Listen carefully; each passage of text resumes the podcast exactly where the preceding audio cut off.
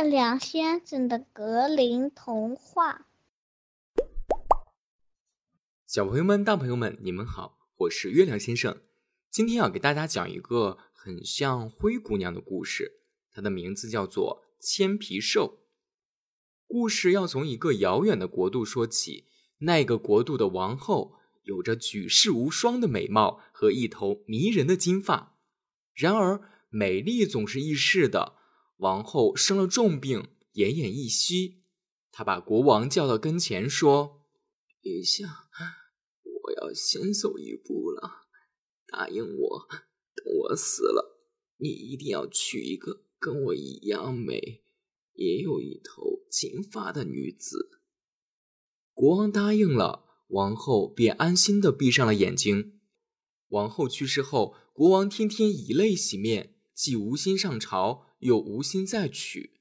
大臣们认为这样下去不行，于是大胆进谏，说：“陛下，人死不能复生，您要振作。国一日不可无君，也不可无国母。臣斗胆，即日起向四面八方派出使者，去搜寻最美丽的姑娘，来竞选王后。”然而，使者们找遍全国上下。都没找到一个既像王后一样美，又有一头金发的女子，只好空手而归。这时，国王有一个大胆的想法，这就要说到国王的妹妹。巧得很，这位公主长得和王后一模一样，美丽动人，也披着一头金发。国王越看她，越觉得像已故的王后，因而，在朝会上对大臣们说：“我决定了，我要娶公主。”她就是已故王后的再现，我再也找不到有谁更像她了。大臣们吓得连忙跪下说：“陛下，万万不可！兄妹成婚是禁忌，这样不会有好结果，而且整个国家都会遭殃的。”公主听到这个消息后，更是大惊失色。她希望自己的哥哥能改变主意，于是说：“陛下，让我嫁给您，倒也不是不可以。”但我要您给我四样东西，首先是三件衣服，一件像太阳那样耀眼，一件像月亮那样柔美，一件像星星那样闪耀。另外，我还要一件斗篷，必须是由这个国家上千种不同动物的皮毛缝制的。公主心想，反正这些要求肯定没人能办到，国王休想娶我。你猜怎么着？国王还真是狠下心来要娶定公主了。他找来全国最心灵手巧的织女，制作那三件衣服。他还找来全国最优秀的猎人，去捕捉每一种动物，然后取出皮毛制作斗篷。等一切准备好了，国王召开全国会议，在公主面前展开衣服和斗篷，说：“瞧，你的要求我都满足了，我们明天就举行婚礼。”公主不愿意，但看到国王这副铁了心的样子，只好连夜收拾行囊，远走他乡。这天夜里，公主从自己的首饰盒里取出一个金戒指、一个金纺轮和一个金线轴，然后将太阳、月亮和星星三件衣服装进一只小匣子。聪明的公主还用炭把自己暴露的皮肤涂黑。披上千层皮斗篷就出发了，因为害怕被发现，公主不敢休息，走了一整夜。当来到一座大森林时，她累极了，便爬进一个树洞睡着了。第二天中午，公主依然熟睡着，但是这个森林还是属于这个国家的疆土。不巧，国王这天刚好来到这个森林打猎，猎狗跑到树洞口嗅了又嗅。然后围着树汪汪直叫，国王好奇的很，便派了个猎人上前看看是什么野兽躲在那儿。猎人去了之后回来说：“启禀陛下，里头有个从未见过的动物在睡觉，身上的皮是上千种兽皮拼起来的。”国王大喜，说：“有趣，快把它活捉回宫，正好用来讨公主的欢心。”猎人蹑手蹑脚的进了树洞。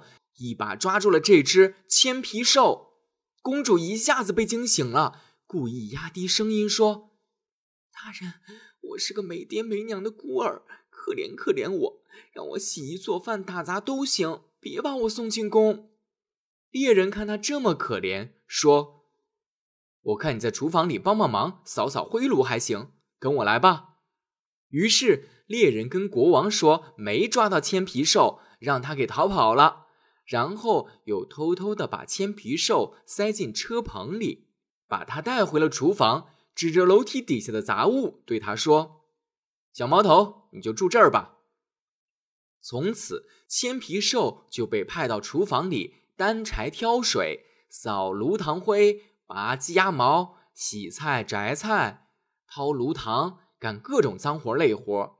而在这时，全国上下都在找失踪的公主，但从来没有人怀疑过她，因为她完全没了公主的样子。日子平静的过着。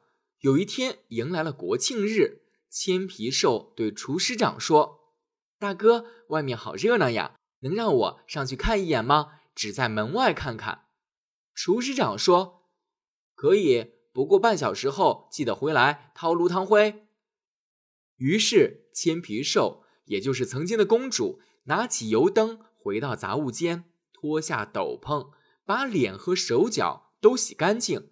这时，美丽动人的公主又回来了。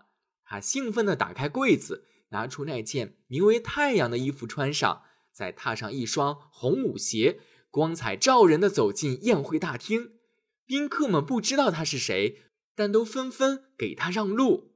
国王已经忘了亲妹妹的样貌，看到她，心想：这是哪里来的可人儿？我从未见过这么美丽的女子。于是国王走过来，伸手邀请她跳舞。当这支舞跳完，公主向国王行了屈膝礼，便消失在人潮中。国王连忙召来宫中的侍卫。问他们这个美丽的女子哪儿去了？可谁都说没见过。公主担心被找到，于是飞快地跑回那间杂物室，迅速脱下了华服，重新涂上黑烟灰，穿上毛斗篷，来到厨房扫炉灰。厨师看到千皮兽手忙脚乱地在扫炉灰，觉得奇怪，便说：“大晚上的扫什么灰呀？陛下饿了，你快去给陛下做一碗汤。我要上楼去看看，当心。”别让毛发之类的脏东西掉进汤里，否则要你好看。说完，厨师长便离开了。千皮兽做了他最擅长的，也是国王最爱喝的面包汤，然后从匣子里拿出他带来的金戒指，扔进汤里。国王正坐在龙椅上回味刚刚那支舞，仆人们为了讨国王欢心，便送上了面包汤。国王刚抿一口，便震惊了。他从来没喝过这么好喝的面包汤，于是咕噜咕噜喝完了。喝到最后，他发现了那只金戒指，他认出来了，这是他送给公主十八岁的生日礼物。于是国王马上召见厨师长。厨师长听到国王要见他，吓得瑟瑟发抖，对千皮兽说：“完了，完了！该死的小毛头，准是你把头发掉进汤里了。”愿老天保佑，可别让我挨板子！厨师长担惊受怕的来到国王面前。国王问：“这美味的汤是谁做的？”厨师长一听，便想要抢功劳，说：“陛下，是我做的。”国王咂巴着嘴，又说：“不对，这味道比以前好多了，而且做法不同。”厨师长只好说：“陛下。”我承认这汤的确不是我做的，是后厨新来的小毛头做的。国王说：“带他进来。”千皮兽来到国王面前，国王问：“你是什么人？”千皮兽说：“我是个没有父母的孤儿。”国王接着问：“这汤里的金戒指哪里来的？”千皮兽脸不红心不跳的说：“回禀陛下。”我不知道什么金戒指，国王感觉从这小毛头这儿也问不出什么，只好让他回去。不久，国王又举行舞会，千皮兽像上次那样求厨师长让他上楼去看热闹。厨师长说：“去吧，不过半小时后记得回来做面包汤，就是陛下爱喝的那种。”公主开心的跑去梳洗。换上那件名为月光的衣服，光彩照人的走进宴会厅，跟国王跳了一支舞后，又迅速的回去做面包汤。这一次，她在汤里放了金纺轮。国王喝完汤，像上次那样召见千皮兽，问：“这汤里的金纺轮哪里来的？”千皮兽又脸不红心不跳地说：“回禀陛下，我不知道什么金纺轮。”于是国王又放他回去了。国王不甘心，他觉得千皮兽一定知道公主的行踪，于是想了个妙计。第二天又举行了舞会，一切像前两次那样照常进行。但厨师长这次不想放千皮兽出去，说：“你在汤里究竟施了什么魔法？”为啥陛下总是特别爱喝你做的汤，不爱喝我做的？这次不能放你走，不然我就要失业了。迫于千皮兽苦苦请求，厨师长还是答应了，但要求千皮兽必须在规定的时间之内返回。这次，公主穿上了名为星星的衣服，来到大厅，国王又走上前来和她跳舞。趁公主不注意的时候，在她的无名指上套了个戒指，还命令延长舞曲。一曲终了，国王想抓牢公主的手，可她迅速挣脱，消失在了人群中。回到杂物间，公主来不及脱下华服，就草草地披上了毛斗篷，回到厨房做汤。这次在汤里放了金线轴，然而他到现在还没意识到。自己无名指上戴着国王的戒指，于是这次国王召见他时，一眼就看到了戒指，啥也没问，就紧紧抓住了这只手。千皮兽在挣脱的过程中，斗篷开了一条缝，名为星星的华服便展露无遗。国王抓住斗篷一拽，一头金色的秀发顿时大放光彩。公主站在那儿。再也无法躲藏了，国王深情地说：“果然是你，我亲爱的公主，请你嫁给我，不要再离开我了。”你猜公主是如何回答的呢？今天的故事就在这里结束了。月亮先生留给你一个开放式的结局，你觉得公主会答应国王的求婚吗？这是月亮先生给你讲的第四十七个童话故事。如果你喜欢的话，可以在专辑评价中为我打一个五星哦。让我们下回再见。